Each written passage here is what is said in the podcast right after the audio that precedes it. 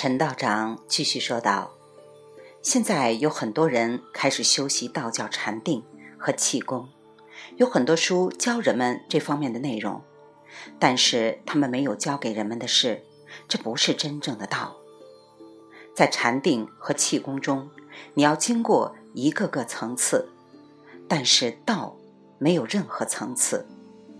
很多人被书本、名相和神通误导了。”他们才修了一会儿，就认为自己得到了，但是实际上他们没有。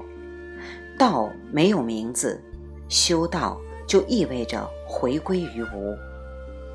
当人们努力去寻找道的时候，他们就失去了道，他们混淆了有和无。我们所能做的一切，只是修德、美德、精神力量。德包括我们的精神、我们的心、我们的想法。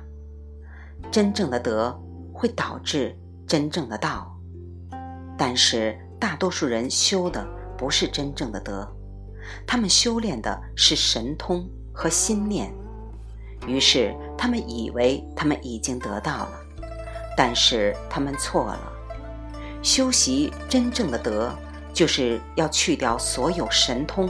和念头，像一个婴儿一样，无看而看，无听而听，无知而知。首先，你要修德，道自然就来了。但是，道是空的，它不可解说。人们来这里供奉，代表着这个无的女娲，这不是迷信，这是修行的一个内容。当然了。很多人来这儿是为了求女娲满什么愿的，这是迷信。但是来这里供奉女娲不是迷信，它是为了提醒我们修德和无之道。我问道：“您是什么时候开始对道教感兴趣的？”他回答说：“我有一个哥哥，他对道教感兴趣，他没有师傅。”但是道教的书，他一读就通。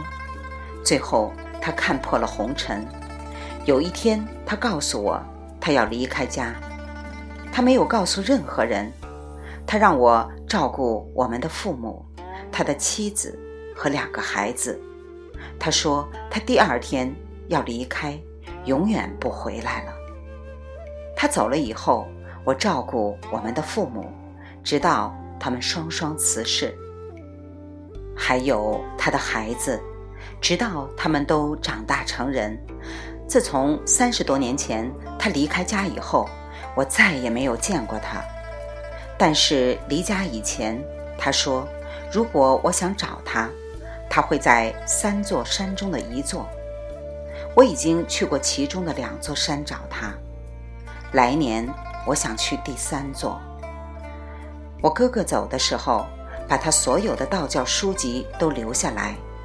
当时我还不认识字，但是我逐渐学会了认字。最后我也成了道士，那才是七年前的事。但是自从我哥哥离家以后，我一直就在学道、修道。陈道长是一个很少见的头脑清晰、心直口快的道士。他说完了想说的话，就干杂活去了。我们道别，我继续爬山，通往西岭顶峰的最后一道坡。在顶峰最北的山头上，有一个烽火台。古时候国家有难的时候，国君们就会点燃烽火，召唤邻近的诸侯来援助。夜里烧稻草。白天烧干狼粪，在这件事情上还有一个传说：周朝的时候，周幽王悬赏千金，赏给能使他的妻子褒姒王后一笑的人。一位官员建议点燃烽火，把所有的诸侯都骗到骊山来。幽王同意了。不久，诸侯率兵来了，这件事成了幽王。和他的妻子取乐的笑料。两年后，即公元前七百七十一年，渭河平原受到戎狄的入侵，幽王再次点燃了烽火。这一次，一个人也没来，他被杀死在骊山别墅里。褒姒王后也被掳走了。这次事变以后，周朝的都城东迁到了洛阳。烽火台大约有十米高，我爬到顶上，但是山上蓝气重重，看不了太远。我下山往回走。几分钟后，我走上一条岔路，它通向一条山谷。这条山谷把骊山的东岭和西岭隔开了。在谷底附近，我走过一座小桥，向对面的山坡爬去。山坡上有一栋建筑，看起来像一座农舍，结果却是石瓮寺的遗址。石瓮寺曾经被认为是骊山上风景最优美的地方，一度以日落时的景色而著名。在院子里，我遇到两位上了年纪的女居士和一位尼师。与他的僧袍相比较，尼师的脸显得那样的新鲜稚嫩，他的举止看起来依然像一个年轻女孩。他们邀我坐一坐，喝杯茶。于是我在院子中间的一个石凳上坐下来，桌子却是一块清代石碑的正面，石碑上记录着石瓮寺最后一次重修的过程和布施者的名字。虽然照管这座寺庙的女居士挺清贫的。但是他们的茶壶却是宜兴大窑里出的紫砂茶壶，他们的茶也是著名的武夷山茶，它没有一点儿好乌龙的清香，却有一股浓烈的气味儿。这股气味儿受到一部分人的赞赏，他们为了明目清心，在坐禅前喝这种茶。我把它尝起来，像。菩提达摩的眼皮。那两位女居士大笑起来。我说：“这样的典故是一千五百年前，菩提达摩为了防止坐禅的时候睡着，把眼皮割掉了。他的眼皮掉落的地方，长出了第一批茶树。”女居士中年长者告诉我，她曾经是一位比丘尼。但是被红卫兵逼迫还俗了，她嫁了人，生了一个女儿，就是那位年轻的尼师。此时她正依在院墙上，在春日的阳光下，为将来的冬天织一顶帽子。二十世纪七十年代中期，文革结束的时候，他回到了石瓮寺。最近的十五年，他一直住在这里。他说：“他的女儿是几个星期前在西安大雁塔的一次集体仪式中落发的，正在等着找一座合适的寺庙常住。”喝了几杯茶以后，我们道别。我举步回到桥上，然后沿着山路往山谷下走去。三十分钟后，在县城东边临潼博物馆附近。这条路到头了，我买了门票，走了进去。在中央展厅里，我突然发现自己站在释迦牟尼佛的舍利前。两千五百年前，释迦牟尼佛涂皮以后，印度八个王国的国王为了争夺他的舍利，走到了战争的边缘。为了避免流血冲突，他们最终达成了一致。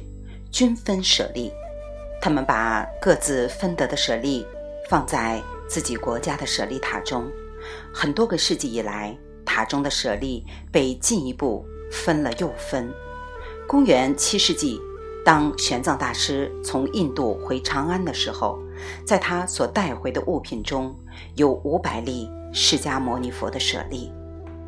一九八五年，在鸿门宴东北大约一公里处的一座官窑附近，工人们掘出了一座石塔，里面装着那些舍利。那是公元前七世纪末武则天放进去的。几百年后，当唐朝结束的时候，石塔和环绕着它的那座寺庙都消失在粟地和玉米地下。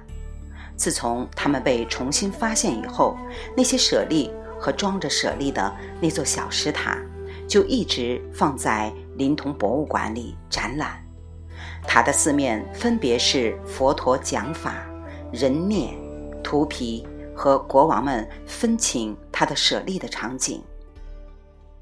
当一具普通的肉体被焚烧以后，剩下来的只有碎骨头和灰烬。当一个修行人的遗体被焚烧以后，人们就会找到一些像玻璃和瓷器一样的小石头。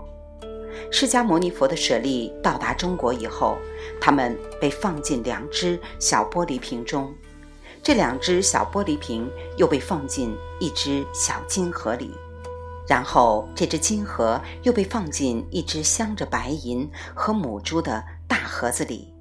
最后，人们才把这只大盒子放进那座小石塔里。这些舍利本身看起来就像小小的钻石，总共有几百颗。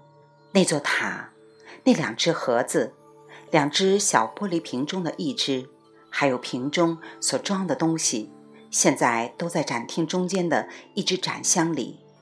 当我凝视着这一切的时候，门卫一直不停地告诫人们。不要吐痰，不要吸烟。